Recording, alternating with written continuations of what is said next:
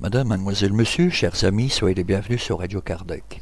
À l'entame de cette 168e émission, nous vous rappelons une fois encore l'approche du 6e congrès francophone de médecine et spiritualité qui, cette année, aura lieu les 16 et 17 novembre 2013 à l'Hôtel Mercure à 31 000 Toulouse, France.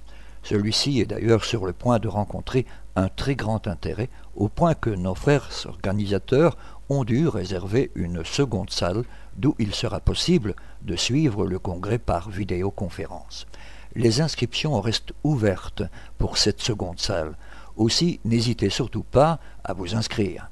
Renseignements via courriel à l'adresse suivante info at lmsf.org ou via le site http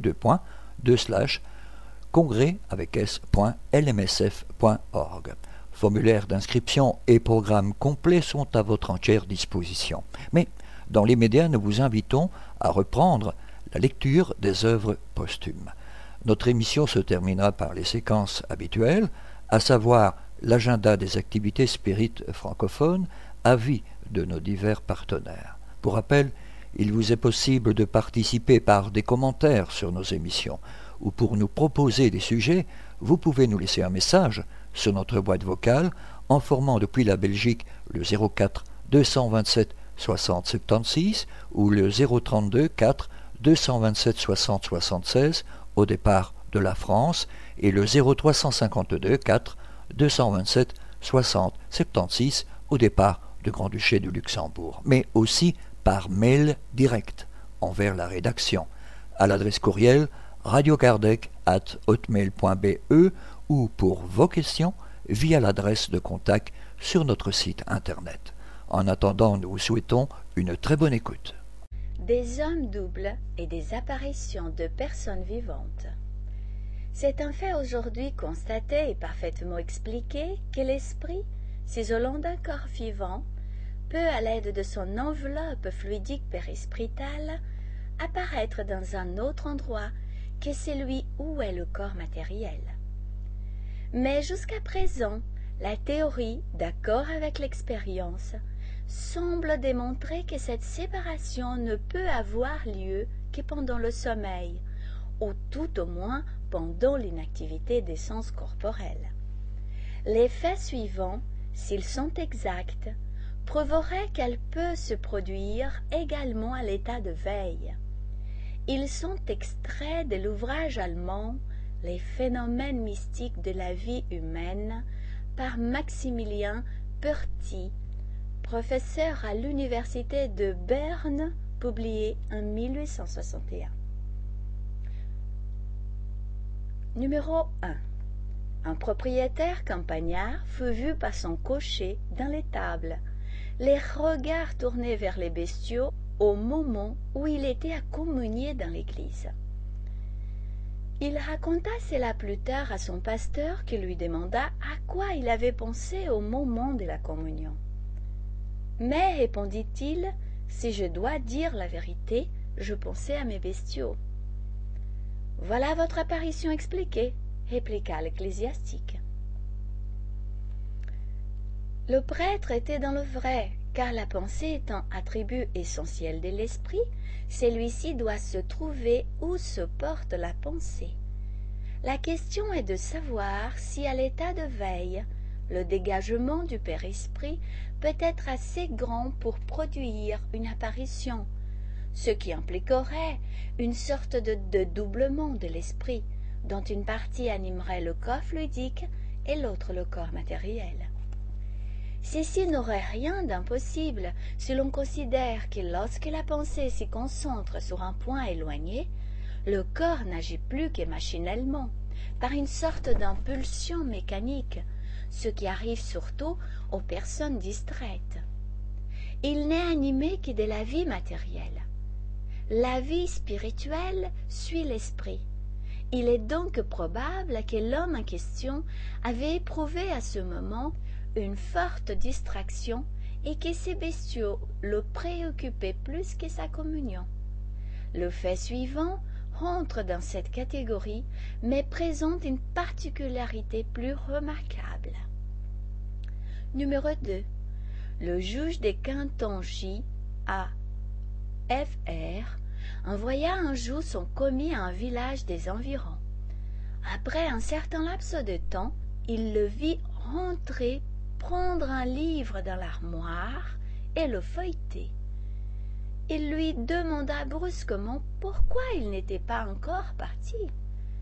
Le commis disparaît à ce mot. Le livre tombe par terre et le juge le pose ouvert sur une table comme il était tombé.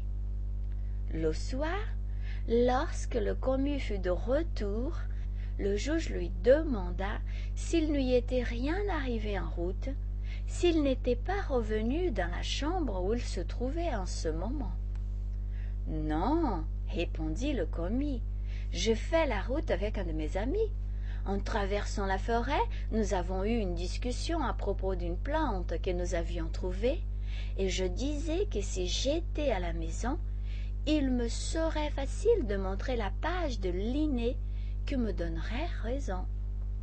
C'était justement ce livre qui était resté ouvert à la page indiquée. Quelque extraordinaire que soit le fait, on ne saurait dire qu'il est matériellement impossible, car nous sommes loin de connaître encore tous les phénomènes de la vie spirituelle. Toutefois, il a besoin de confirmation. En pareil cas, il faudrait pouvoir constater d'une manière positive l'état du corps au moment de l'apparition. Jusqu'à preuve contraire, nous doutons que la chose soit possible lorsque le corps est dans une activité intelligente. Les faits suivants sont plus extraordinaires encore, et nous avouons franchement qu'ils nous inspirent plus que des doutes. On comprend facilement que l'apparition de l'esprit d'une personne vivante soit vue par une tierce personne, mais non qu'un individu puisse voir sa propre apparition, surtout dans les circonstances relatées ci-après. Numéro 3. Le secrétaire de gouvernement des Triptis à Weimar, se rendant à la chancellerie pour y chercher un paquet d'actes dont il avait un grand besoin, s'y voit déjà assis sous sa chaise habituelle et ayant les actes devant lui. Il s'effraie rentre chez lui et envoie sa domestique avec l'ordre de prendre les actes qu'elle trouverait à sa place ordinaire. Celle-ci y va et voit également son maître assis sous sa chaise. Numéro 4. Becker, professeur de mathématiques à Rostock, avait des amis chez lui à table. Une controverse théologique s'élève entre eux. Becker va à sa bibliothèque chercher un ouvrage qui devait décider la question et s'y voit assis à sa place habituelle. En regardant par-dessus l'épaule de son autre moi, il s'aperçoit que celui-ci lui montre le passage suivant dans la Bible ouverte. Arrange ta maison, car tu dois mourir. Il retourne vers ses amis qui s'efforcent en vain de lui démontrer la folie d'attacher la moindre importance à cette vision. Il mourut le lendemain. Numéro 5. Hockpack, auteur de l'ouvrage Matériaux pour l'étude de la psychologie, dit que l'abbé Steinmetz, ayant du monde chez lui dans sa chambre, se vit en même temps dans son jardin à son endroit favori. Se montrant d'abord lui-même du doigt, puis son semblable, il dit Voici Steinmetz le mortel. Celui-là, là-bas, est immortel. Numéro 6.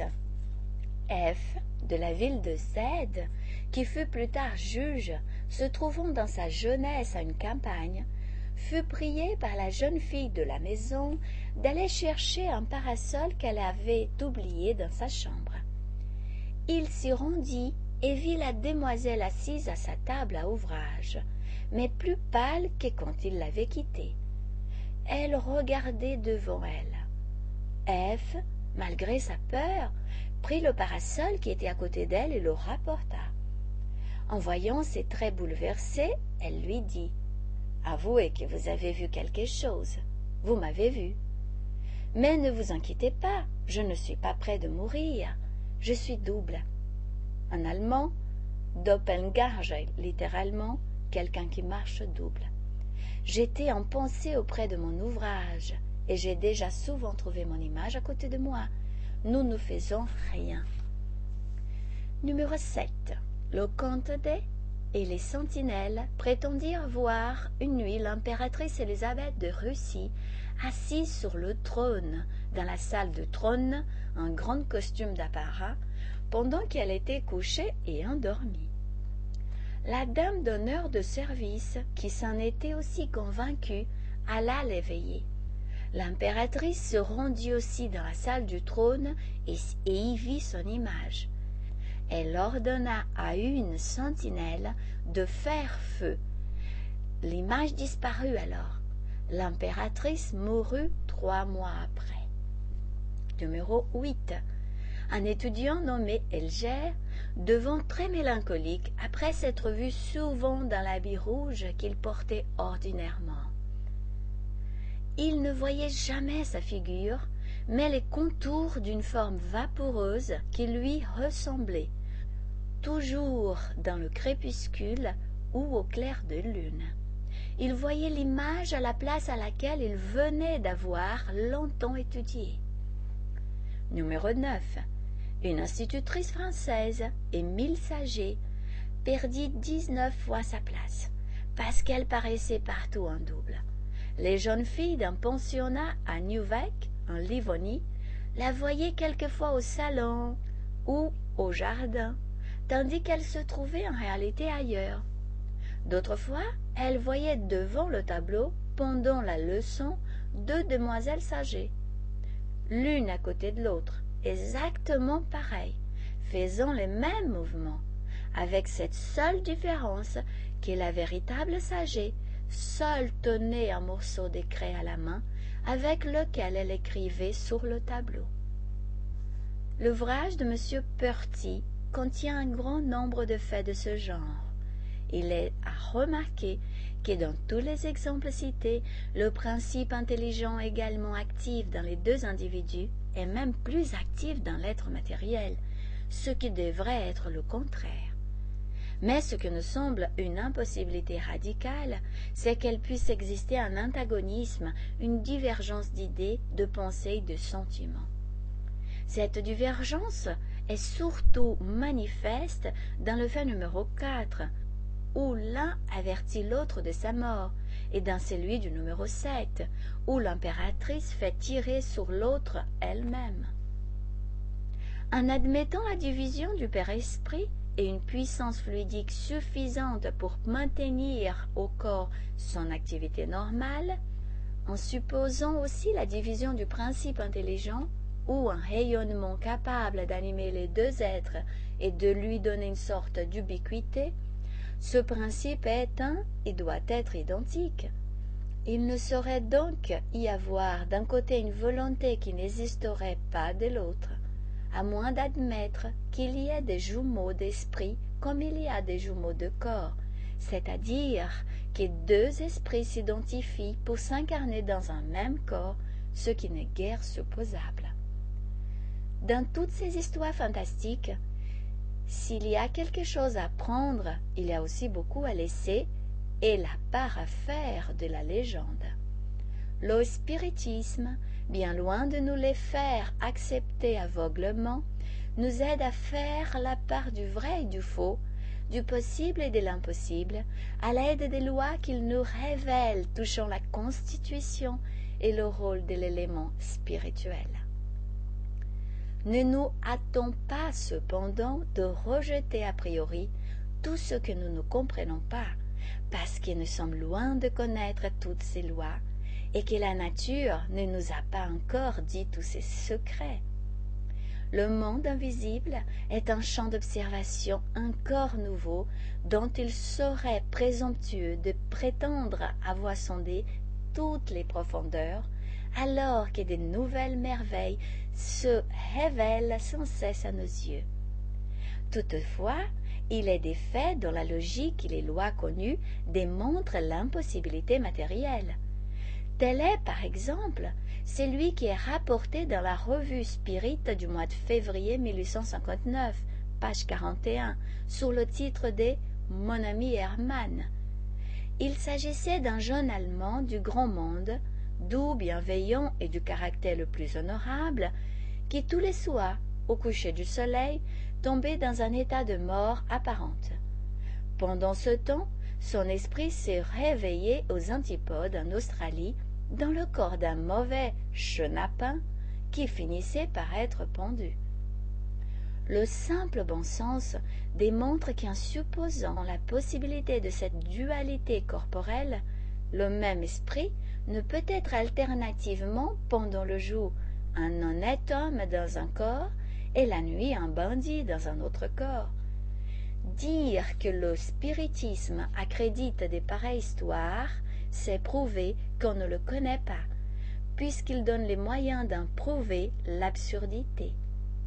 Mais en même temps qu'il démontre l'erreur d'une croyance, il prouve que souvent elle repose sur un principe vrai, dénaturé ou exagéré par la superstition c'est à dépouiller le fruit de l'écorce qu'il s'attache. Que des contes ridicules n'a-t-on pas fait sur la foudre avant de connaître la loi de l'électricité? Il en est de même en ce qui concerne les rapports du monde invisible. En faisant connaître la loi de ces rapports, le spiritisme les réduit à la réalité. Mais cette réalité est encore trop pour ceux qui n'admettent ni âme, ni monde invisible. À leurs yeux, tout ce qui sort du monde visible et tangible est de la superstition. Voilà pourquoi ils dénigrent le spiritisme. Remarque, la question très intéressante des hommes doubles et celle des agénaires, qui s'y rattachent étroitement, ont été jusqu'ici reléguées au second plan par la science spirite faute de documents suffisants pour leur entière élucidation. Ces manifestations, si bizarres qu'elles soient, si incroyables qu'elles paraissent au premier abord, sanctionnées par les récits des historiens les plus sérieux de l'Antiquité et du Moyen Âge, confirmées par des événements récents, antérieurs à l'avènement du spiritisme ou contemporain, ne peuvent donc aucunement être révoqué en doute.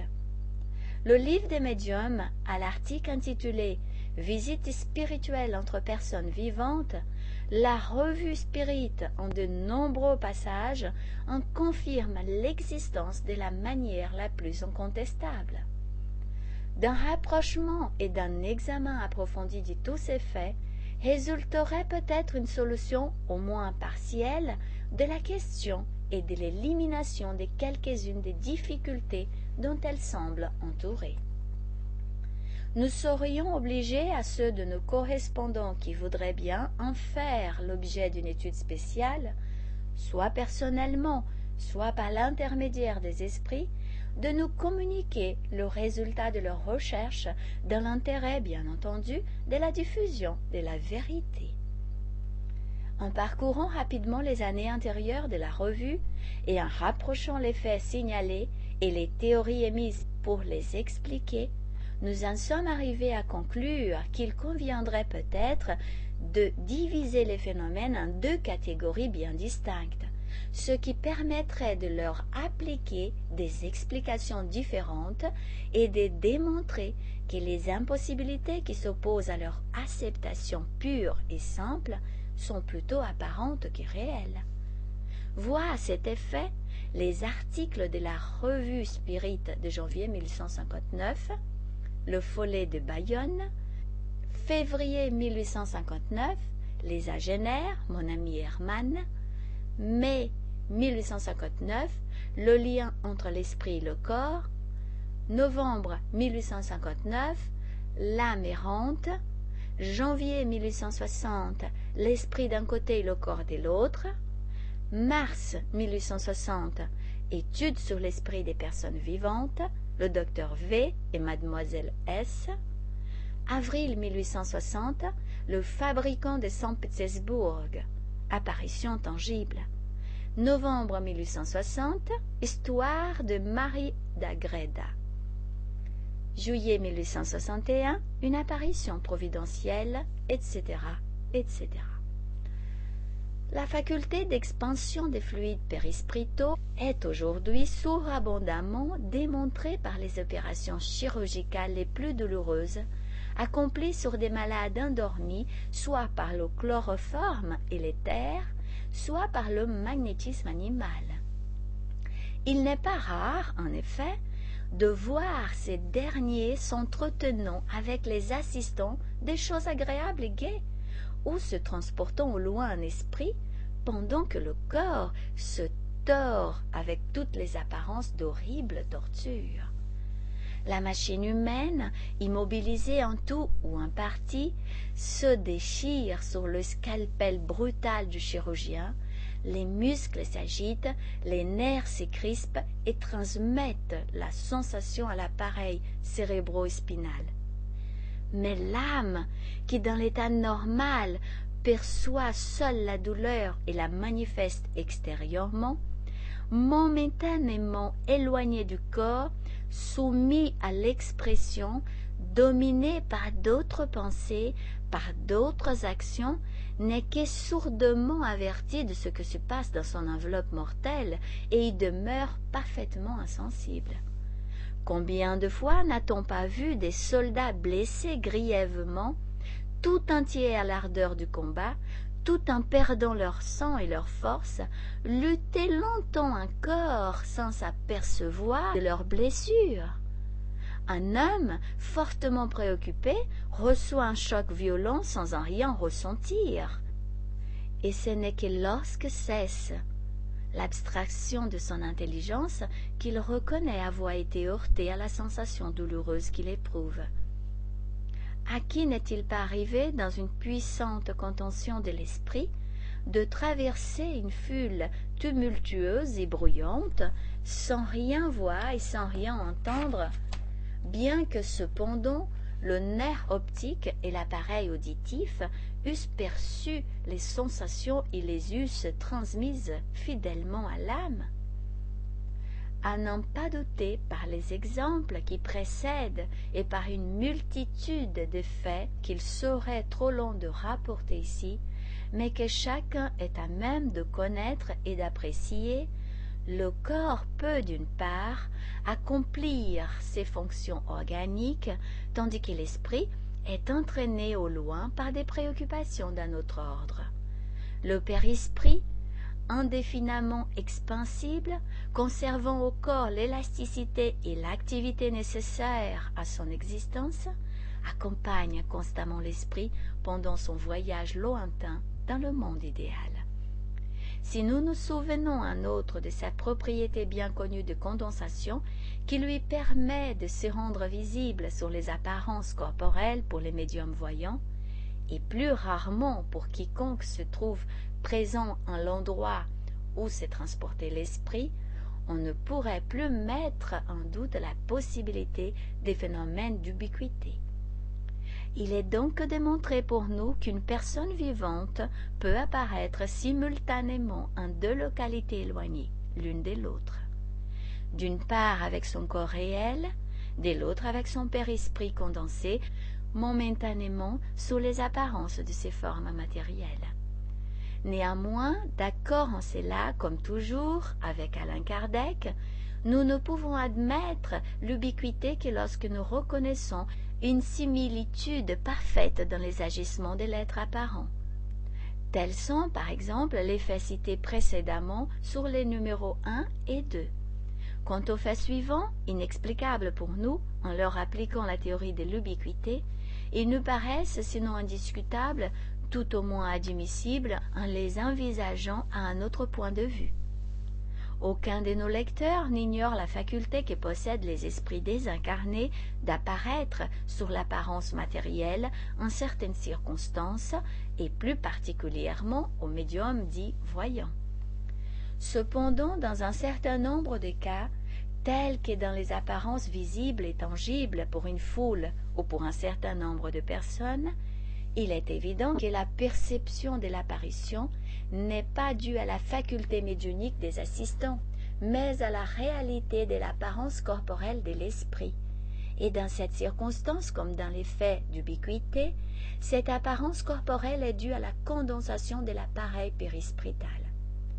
Or, si les plus souvent les esprits, dans le but de se faire reconnaître, apparaissent tels qu'ils étaient de leur vivant, avec les vêtements qui leur étaient les plus habituels, il ne leur est pas impossible de se présenter soit vêtus différemment, soit même sous des traits quelconques, tels par exemple le follet des Bayonnes apparaissant tantôt sous sa forme personnelle, tantôt sur les traits de l'un de ses frères, mort comme lui, tantôt sur les apparences de personnes vivantes et même présentes.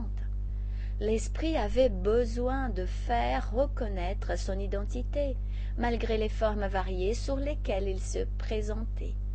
Mais n'en eût-il rien fait?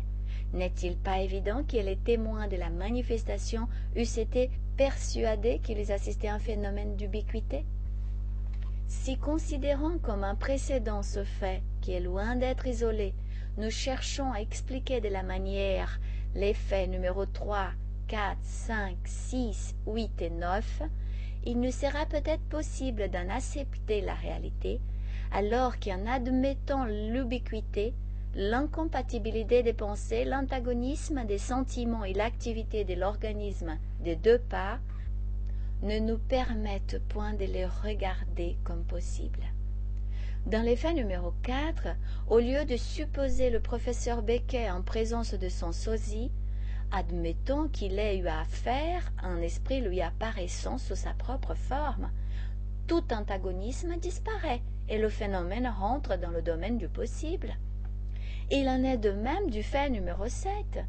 On ne comprend pas Élisabeth de Russie faisant tirer sous sa propre image. Mais on admet parfaitement qu'elle fasse tirer sur un esprit ayant pris son apparence pour la mystifier. Certains esprits prennent parfois un nom supposé et se parent du style et des formes d'un autre pour obtenir la confiance des médiums et l'accès des groupes. Qu'y aurait-il d'impossible à ce qu'un esprit orgueilleux se soit plus à prendre la forme de l'impératrice Élisabeth et à s'asseoir sous son trône pour donner une vaine satisfaction à ses rêves ambitieux? Et ainsi d'autres faits. Nous ne donnons cette explication que pour ce qu'elle vaut. Ce n'est pas à nos yeux d'une supposition assez plausible et non la solution réelle des faits. Mais telle qu'elle est, elle nous a paru de nature à éclaircir la question en appelant sur elle les lumières de la discussion et de la réfutation. C'est à ce titre que nous la soumettons à nos lecteurs.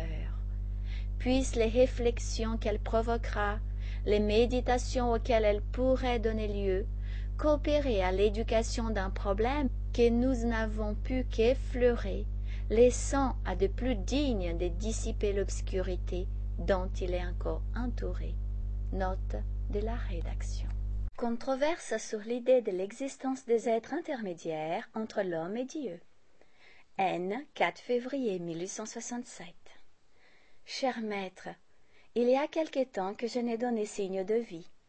Ayant été très occupé tout le temps de mon séjour à Lyon, je n'ai pu me rendre compte aussi parfait que je l'aurais voulu de l'état actuel de la doctrine dans ce grand centre. Je n'ai assisté qu'à une seule réunion spirite. Cependant, je pus constater que dans ces milieux, la foi première est toujours ce qu'elle doit être dans les cœurs vraiment sincères. Dans différents autres centres du Midi, j'ai entendu discuter cette opinion émise par quelques magnétiseurs que bien des phénomènes dits spirites sont simplement des effets des somnambulisme et que le spiritisme n'a fait que remplacer le magnétisme, ou plutôt s'est affublé de son nom. C'est, comme vous le voyez, une nouvelle attaque dirigée contre la médiumnité.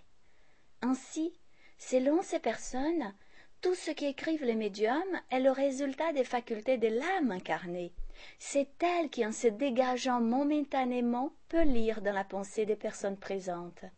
C'est elle qui voit à distance et prévoit les événements. C'est elle qui, par un fluide magnético-spirituel, agite, soulève, renverse les tables, perçoit les sons, etc. Tout, en un mot, reposerait sur l'essence animique sans l'intervention d'êtres purement spirituels. Ce n'est pas une nouveauté que je vous apprends, me direz-vous. J'ai en effet entendu moi-même depuis quelques années soutenir cette thèse par certains magnétiseurs. Mais aujourd'hui, on cherche à implanter ces idées qui sont, selon moi, contraires à la vérité. C'est toujours un tort de tomber dans les extrêmes. Il y a autant d'exagération à tout rapporter au somnambulisme qu'il y en aurait de la part des spirites à nier les lois du magnétisme. On ne saurait ravir à la matière les lois magnétiques, de même qu'à l'esprit les lois purement spirituelles. Où s'arrête la puissance de l'âme sur le corps? Quelle est la part de cette force intelligente dans les phénomènes du magnétisme? Quelle est celle de l'organisme? Voilà des questions pleines d'intérêt, questions graves pour la philosophie comme pour la médecine. En attendant la solution de ces problèmes, je vais vous citer quelques passages de Charpignon, ce docteur d'Orléans, qui est partisan de la transmission de la pensée. Vous verrez qu'il se reconnaît lui-même impuissant à démontrer, dans la vision proprement dite, que la cause vient de l'extension du sympathique organique, comme le prétendent plusieurs auteurs. Il dit, page 289, Académicien, doublez les travaux de vos candidats. Moralistes, promulguez les lois pour la société, le monde. Ce monde qui rit de tout, qui veut sa jouissance au mépris des lois de Dieu et des droits de l'homme? Déjoue vos efforts, car il a à son service une puissance que vous ne soupçonnez pas, et que vous avez laissé grandir de telle sorte que vous n'êtes plus maître de l'arrêter. Page 323. Nous comprenons bien jusqu'ici le mode de la transmission de la pensée, mais nous devenons impuissants pour comprendre par ces lois des sympathies harmoniques le système par lequel l'homme forme lui-même telle ou telle pensée, telle ou telle image, et cette sollicitation d'objets extérieurs. Ceci sort des propriétés de l'organisme, et la psychologie, trouvant dans cette faculté remémorative ou créatrice, suivant le désir de l'homme, quelque chose d'antagoniste avec les propriétés de l'organisme, l'a fait dépendre d'un être substantiel différent de la matière. Nous commençons donc à trouver dans les phénomènes de la pensée quelques lacunes entre la capacité des lois physiologiques de l'organisme et le résultat obtenu. Le rudiment du phénomène, si l'on peut expliquer ainsi, est bien physiologique, mais son extension vraiment prodigieuse ne l'est plus. Et il faut ici admettre que l'homme jouit d'une faculté qui n'appartient à aucun des deux éléments matériels dont, jusqu'à présent, nous l'avons vu composer. L'observateur de bonne foi reconnaîtra donc dès ici une tierce partie qui entrera dans la composition de l'homme, partie qui commence à se révéler à lui au point de vue de psychologie magnétique par des caractères nouveaux et qui se rapporte à ceux que les philosophes accordent à l'âme. Mais l'existence de l'âme s'y trouve plus fortement démontrée par l'étude de quelques autres facultés du somnambulisme magnétique. Ainsi, la vision à distance, quand elle est complète et nettement dégagée de la transmission de pensée, ne saurait, à notre avis, s'expliquer par l'extension du sympathique organique. Puis, page 330, nous avions, comme on le voit, de grands motifs pour avancer que l'étude des phénomènes magnétiques avait de grands rapports avec la philosophie et la psychologie. Nous signalons un travail à faire et nous y convions les hommes spéciaux. Dans les pages suivantes, il est question des êtres immatériels et de leur rapport possible avec nos individus. Page 349. Il est hors de doute pour nous, et précisément à cause des lois psychologiques que nous avons esquissées dans ce travail, que l'âme humaine peut être éclairée directement, soit par Dieu, soit par une autre intelligence. Nous croyons que cette communication surnaturelle peut avoir lieu dans l'état normal, comme dans l'état extatique, qu'il soit spontané ou artificiel. Page 351. Mais nous revenons à dire que la prévision naturelle à l'homme est limitée et ne saurait être si précise, si constante et si largement exposée que les prévisions qui ont été faites par les prophètes sacrés ou par les hommes qui étaient inspirés par une intelligence supérieure à l'âme humaine. Page 391. La science et la croyance au monde surnaturel sont deux termes antagonistes. Mais hâtons-nous de le dire, c'est par suite des exagérations qui ont surgi des deux côtés. Il est possible, suivons-nous, que la science et la foi fassent alliance, et alors l'esprit humain se trouvera au niveau de sa perfectibilité terrestre. Page 396. L'Ancien comme le Nouveau Testament, ainsi que les annales de l'histoire de tous les peuples, sont remplis de faits qui ne peuvent s'expliquer autrement que par l'action d'êtres supérieurs à l'homme. D'ailleurs, les études d'anthropologie, de métaphysique et d'ontologie prouvent la réalité de l'existence des êtres immatériels entre l'homme et Dieu et la possibilité de leur influence sur l'espèce humaine. Voici maintenant l'opinion d'une des principales autorités en magnétisme sur l'existence des êtres en dehors de l'humanité. Elle est extraite de la correspondance de Deleuze avec le docteur Billot. Le seul phénomène qui semble établir la communication avec les êtres immatériels, ce sont les apparitions. Il y en a plusieurs exemples, et comme je suis convaincu de l'immortalité de l'âme, je ne vois pas de raison pour nier la possibilité de l'apparition des personnes qui, ayant quitté cette vie, s'occupent de ce qu'elles ont chéri et viennent se présenter à eux pour leur donner des avis salutaires. Le docteur ordinaire de Mâcon, autre autorité en cette matière, s'exprime ainsi. Le feu sacré, l'influence secrète des boileaux, l'inspiration ne proviennent donc pas de telle ou telle contexture, ainsi que le prétendent les phrénologues, mais de l'âme poétique en rapport avec un génie plus poétique encore. Il en est de même pour la musique, pour la peinture, etc. Ces intelligences supérieures ne seraient-elles pas des âmes dégagées de la matière et s'élevant graduellement à mesure qu'elles s'épurent jusqu'à la grande, à l'universelle intelligence qui les embrasse toutes jusqu'à Dieu? Nos âmes, après diverses migrations, ne prendraient-elles pas rang parmi ces êtres immatériels?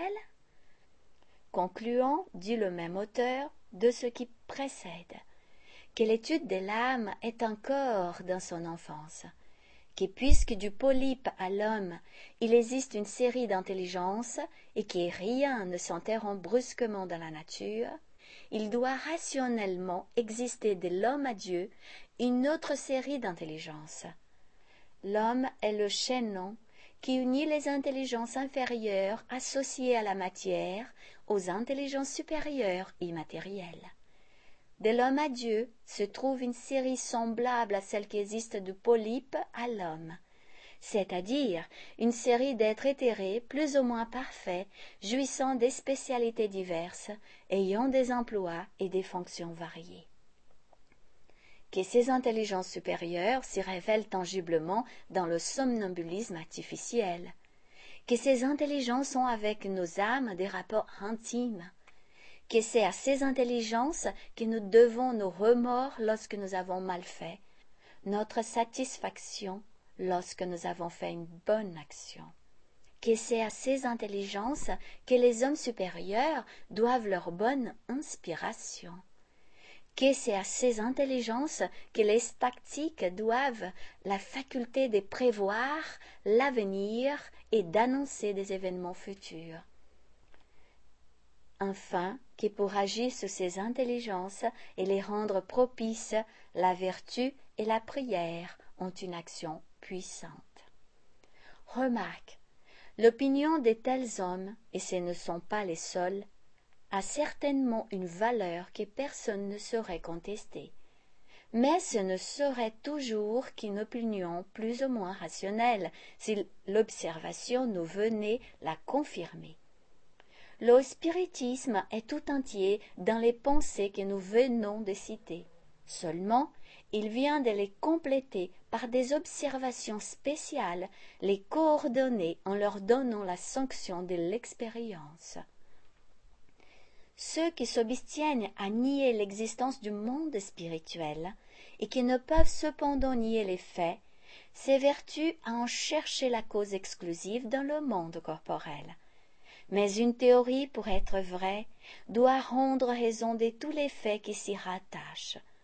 Un seul fait contradictoire la détruit, car il n'y a pas d'exception dans les lois de la nature.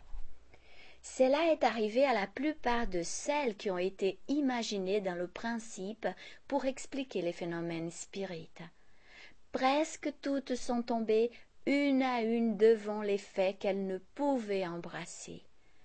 Après avoir épuisé sans résultat tous les systèmes, on est forcé d'en venir aux théories spirites comme les plus concluantes, parce que n'ayant point été formulées prématurément, et sur des observations faites à la légère, elles embrassent toutes les variétés, toutes les nuances des phénomènes.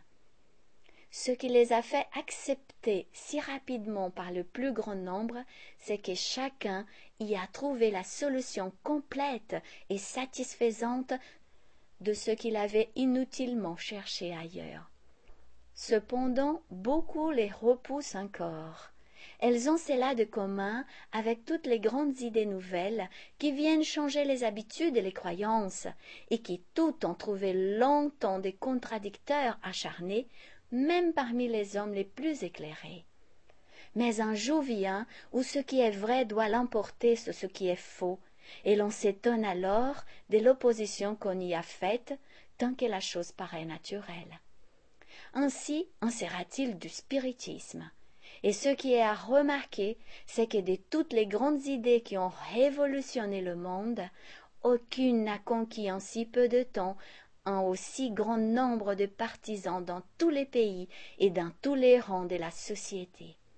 Voilà pourquoi les spirites, dont la foi n'est point aveugle, comme leurs adversaires le prétendent, mais fondée sur l'observation, ne s'inquiètent ni de leurs contradicteurs, ni de ceux qui ne partagent pas leurs idées. Ils se disent que la doctrine ressortant des lois mêmes de la nature, au lieu de s'appuyer sur une dérogation à ces lois, ne peut manquer de prévaloir lorsque ces lois nouvelles seront reconnues. L'idée de l'existence des êtres intermédiaires entre l'homme et Dieu n'est pas nouvelle, comme chacun le sait. Mais on ne se figurait généralement que ces êtres formaient des créations à part.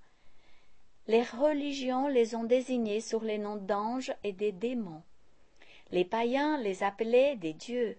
Le spiritisme, venant prouver que ces êtres ne sont autres que les âmes des hommes, arrivés aux différents degrés de l'échelle spirituelle, ramène la création à l'unité grandieuse qui est l'essence des lois divines. Au lieu d'une multitude de créations stationnaires qui accuseraient chez la divinité le caprice ou la partialité, il n'y en a qu'une essentiellement progressive, sans privilège pour aucune créature. Chaque individualité, se levant de l'embryon à l'état de développement complet, comme le germe de la graine arrive à l'état d'arbre. Le spiritisme nous montre donc l'unité, l'harmonie, la justice dans la création. Pour lui, les démons sont les âmes arriérées, encore attachées des vices de l'humanité. Les anges sont ces mêmes âmes épurées et dématérialisées. et entre ces deux points extrêmes, la multitude des âmes parvenues aux différents degrés de l'échelle progressive. Par là, il établit la solidarité entre le monde spirituel et le monde corporel. Quant à la question proposée, quelle est, dans les phénomènes spirites ou somnambuliques, la limite où s'arrête l'action propre de l'âme humaine et où commence celle des esprits? Nous dirons que cette limite n'existe pas, ou mieux, qu'elle n'a rien d'absolu. Dès l'instant que ne sont point d'espèces distinctes, que l'âme n'est qu'un esprit incarné, et l'esprit une âme dégagée des liens terrestres, que c'est le même être dans des milieux différents, les facultés et les aptitudes doivent être les mêmes. Le somnambulisme est un état transitoire entre l'incarnation et la désincarnation. Un dégagement partiel, un pied mis par anticipation dans le monde spirituel.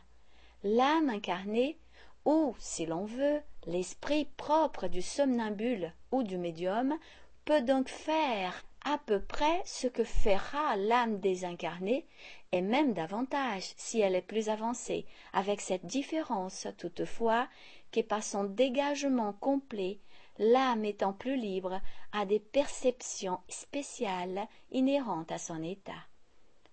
La distinction entre ce qui, dans un effet, est le produit direct de l'âme du médium et ce qui provient d'une source étrangère est parfois très difficile à faire parce que très souvent ces deux actions se confondent et se corroborent. C'est ainsi que dans les guérisons pour imposition des mains, l'esprit du médium peut agir seul ou avec l'assistance d'un autre esprit. Que l'inspiration poétique ou artistique peut avoir une double origine. Mais de ce qu'une distinction est difficile, il n'en suit pas qu'elle soit impossible. La dualité est souvent évidente et dans tous les cas ressort presque toujours d'une observation attentive. Chers amis, restez à l'écoute, nous reprendrons la suite de cette émission juste après cette première pause musicale.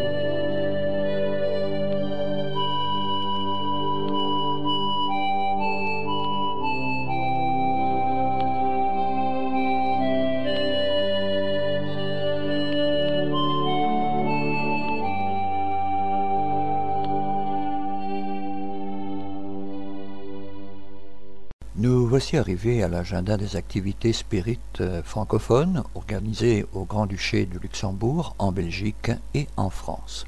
Au Grand-Duché de Luxembourg, nos frères et sœurs du groupe Spirit Alain Kardec de Luxembourg, dont le siège social se trouve au numéro 61 rue Marie Muller-Tech à Esch-sur-Alzette, nous prient de vous rappeler que le quatrième symposium de médecine et spiritualité au Grand-Duché de Luxembourg aura lieu le samedi 9 novembre 2013 de 14h30 à 19h40. L'adresse du jour, Centre sociétaire 29 rue de Strasbourg à Luxembourg-Gare. Les thèmes principaux seront Pensée, sentiment et santé par le docteur José Roberto Pereira, l'obsession par le plaisir et par la sexualité par le docteur Sergio Lopez, et bien d'autres choses encore. Le programme de cette rencontre se trouve à votre disposition sur le site du GESAC Lux à l'adresse suivante www.groupespiritalankardeclux.com ou via courriel à l'adresse alankardeclux at yahoo.fr ou par la voie téléphonique en formant le 352 55 29 46 ou le 352 661 55 29 46. Nous avons aussi le grand plaisir de vous informer de l'ouverture d'un nouveau centre spirit au Grand-Duché du Luxembourg.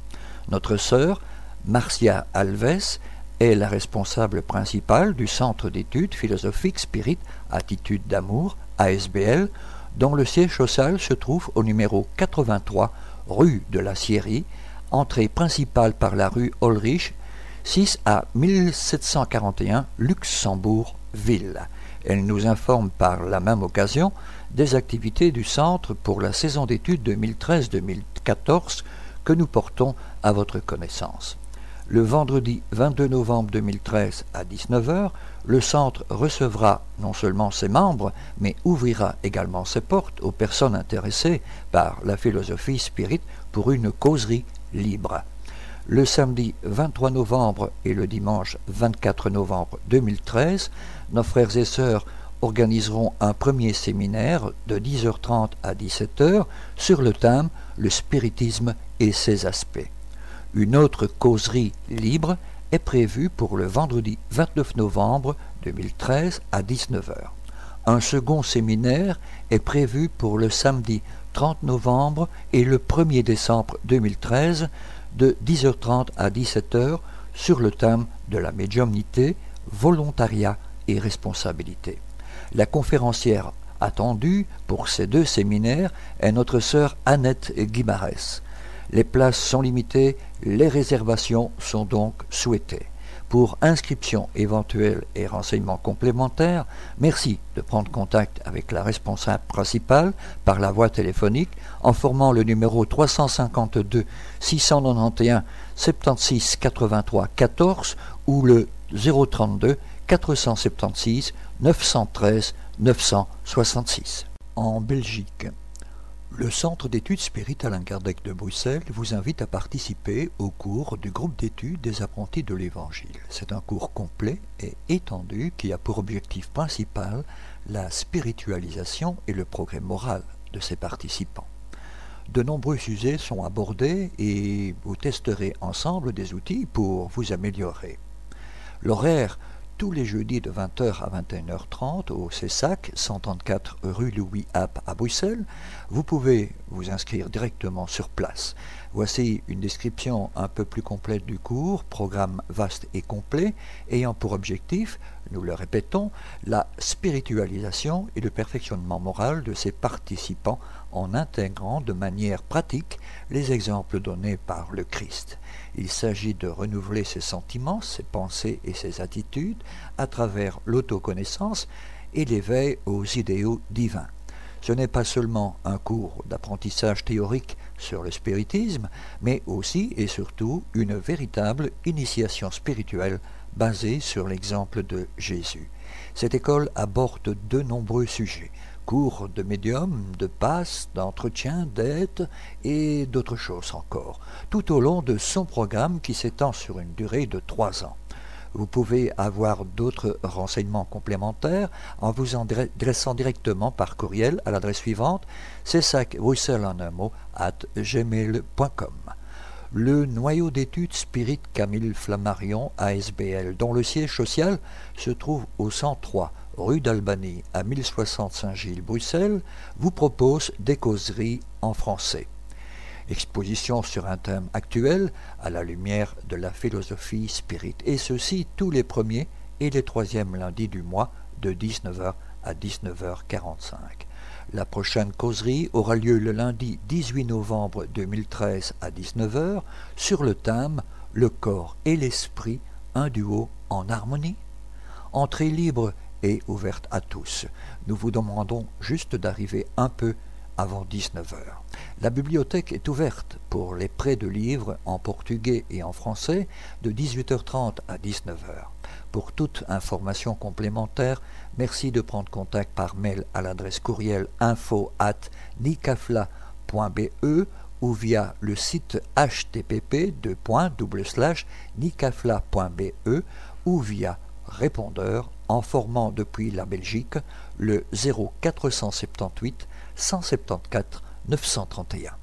En France, à Vincennes, nos frères et sœurs de l'association parisienne d'études spirites APES, dont le siège social se trouve au numéro 22 rue des Laitières à 94 300 Vincennes, nous informent des prochaines dates et thèmes de conférences qu'ils organiseront en ce mois de novembre. Le vendredi 8 novembre de 20h à 22h, le thème sera La science et la morale, les deux ailes pour l'évolution. Le samedi 9 novembre de 15h à 17h, Naissance et mort, les portiques lumineux ou obscurs à traverser pour rentrer dans le temple de notre destinée. Le vendredi 15 novembre de 20h à 22h, le thème sera Léon Denis, les puissances de l'âme, volonté et libre arbitre. Le vendredi 22 novembre de 20h à 22h, pensée et volonté à travers de quelques textes spirites, notamment de Léon Denis et d'Ernest Bozzano. Le vendredi 29 novembre de 20h à 22h, réforme intime, réflexion spirite sur le thème des vieilles habitudes. Le samedi 30 novembre de 15h à 17h, la notion de Dieu dans le spiritisme. Renseignements et inscriptions éventuelles par la voie téléphonique en formant depuis la France le 0141 931 708, mais aussi via le site de l'association à l'adresse suivante www.apes-asso.fr ou via courriel à l'adresse suivante mail at apes-asso.fr. À Cambrai, la prochaine conférence du Centre spiritualiste Louis Serré de Cambrai aura lieu le dimanche 8 décembre 2013 à 15 heures précises à la salle Maréchal de la gare annexe avenue Victor Hugo à Cambrai. Le thème sera la NDE ou expérience de mort imminente. Ses effets, y compris sur les chercheurs, ceux qui l'ont vécu et pris en charge des comateux. La conférencière sera notre sœur Danielle Vermeulen, docteur en anthropologie sociale et sociologie comparée. Renseignements et inscriptions par la voie téléphonique en formant depuis la France le 03 27 88 51 60 ou le 03 27 81 25 17 ou via courriel à l'adresse suivante association spiritualis 59 400 en un mot at gmail.com ou via le site de l'association http association spiritualiste de Cambrai en un mot point asso web.com à Grézieux la Varenne l'association du chemin organisera une conférence publique le samedi 23 novembre à 14h30 sur le thème Les messages de l'eau. Adresse du jour, salle AEP 5 rue de l'Artisanat 69 290 Grézieux-la-Varenne. Le droit d'entrée sera de 8 euros et l'inscription obligatoire via l'adresse courriel suivante asso.du.chemin at free.fr ou via la voie téléphonique en formant depuis la France le 09 50 69 26 10. Chers amis, merci de bien vouloir rester à l'écoute. Nous retrouverons la suite des communiqués de nos divers partenaires juste après cette dernière pause musicale.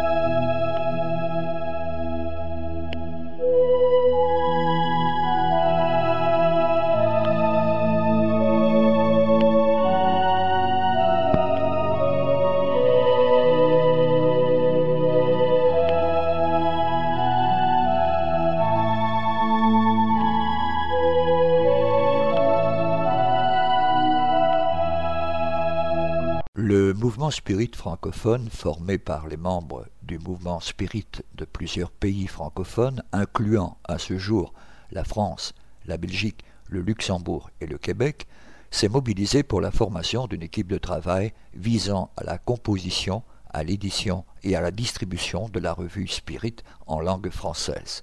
Le but de cette équipe est de diffuser plus largement la revue Spirit, de la rendre toujours plus attractive et intéressante, tant pour les spirites que pour les personnes s'intéressant au spiritisme, selon l'orientation donnée par les esprits à son fondateur Alan Kardec. Vous pouvez vous abonner dès maintenant via l'adresse postale suivante, Monsieur Jean-Pierre Pipineau, 9 Chemin du Pinge, le passage 47 520 France. La revue Spirit, un an, quatre numéros, 20 euros. Abonnement pour l'étranger, 29 euros, par chèque à l'ordre du mouvement Spirit francophone. Ou pour la commander par courriel à l'adresse suivante, jpp.lmsf.org. Au sujet de livres, et en particulièrement en France, toute commande de livres spirit peut également être effectuée auprès de notre frère Jean-Pierre Pipineau via l'adresse courriel jppno.sfr.fr. Au sujet de la revue Spirit, nous tenons à vous remercier de votre fidélité qui nous a permis de tenir ce beau défi désormais réussi. Dans cette optique, nous aimerions rendre la revue encore plus dynamique et attractive en renouant avec une pratique commune dans les revues et qui était déjà familière dans la revue Spirit du temps d'Alan Kardec. Les prochains numéros verront donc apparaître ou se développer certaines rubriques. La rubrique témoignage vous avez vécu des phénomènes particuliers? Vous avez des témoins ou des preuves qui peuvent nous permettre de démontrer leur véracité? Écrivez-nous pour que nous puissions, avec votre autorisation, faire connaître dans la revue Spirit ces phénomènes que beaucoup de personnes vivent et dont elles n'osent pas parler. Question des lecteurs sur la philosophie spirit. Vous avez des questions? Vous aimeriez avoir des réponses fiable sur des sujets qui vous préoccupent. Écrivez-nous et nous vous ferons un plaisir de vous répondre tout en faisant profiter les lecteurs de celle-ci, anonymement ou non, suivant votre volonté. Il en est de même, d'ailleurs, pour Radio Kardec. Boîte à idées. Vous avez des propositions qui, selon vous, amélioreraient la revue Spirit. Vous avez des vues que vous aimeriez partager sur le mouvement Spirit. Vous aimeriez faire avancer une idée. Là aussi, écrivez-nous. Nous nous occuperons de la faire parvenir aux personnes intéressées, en plus de la partager éventuellement avec le reste des lecteurs. Lu dans la presse. Vous avez un livre à soumettre à la lecture du comité de rédaction de la revue Spirit. Vous venez de lire un article dans le journal qui vous interpelle. Vous voulez diffuser un article intéressant pour promouvoir le spiritisme, transmettez-le nous avec vos commentaires éventuels. Rubrique nationale et internationale. Vous avez des événements en rapport avec le spiritisme à promouvoir. Vous êtes témoin d'événements liés au mouvement spirit près de chez vous. Vous avez assisté à des conférences ou des manifestations liées de près ou de loin au spiritisme. Vous avez des photos et des impressions. Annoncez-les pour les uns et pour les autres, faites-les partager avec nos lecteurs le comité se réservera toujours le droit de sélectionner les articles les plus intéressants, au vu du respect de la philosophie spirit, mais aussi du nombre de pages de la revue. Le comité de rédaction pourra ne pas donner suite à certaines propositions s'il estime que le doute existe quant à la véracité ou l'interprétation de phénomènes vécus ou proposés. À vos plumes donc. Envoyez un mail de prise de contact à info lmsf.org ou écrivez-nous à notre adresse pour le courrier des lecteurs, Union Spirit Belge, courrier des lecteurs de la revue Spirit, 43 rue Maguin à 4000 Liège, Belgique. Merci. Notre émission se termine donc ici. Pour rappel, notre démarche est de mieux faire comprendre le spiritisme. L'étude des ouvrages d'Alan Kardec est fondamental, voire indispensable pour une bonne compréhension de la philosophie spirite. Nous sommes donc à votre disposition pour répondre aux questions que vous vous posez ou que la lecture des ouvrages d'Alan Kardec vous suggère. Vous pouvez également poser vos questions par email de manière tout à fait anonyme si vous le souhaitez à l'adresse radio at spirit avec s.be. Nous y répondrons avec plaisir. Notre répondeur téléphonique, le 0032 4 227 60 76, est également à votre disposition si vous souhaitez laisser vos questions. Si par contre vous préférez nous écrire, nous répondrons à vos demandes lors de l'une de nos prochaines émissions. Vous pouvez envoyer votre courrier à l'attention du président de l'Union Spirit Belge, M. Jean-Paul Évrard, 43 rue Maguin à 4000 Liège, Belgique, ou votre demande d'information sur un thème précis directement auprès du coordinateur des émissions, M. Gérard Donny, radiocardec at hotmail.be. Merci de votre attention et à bientôt.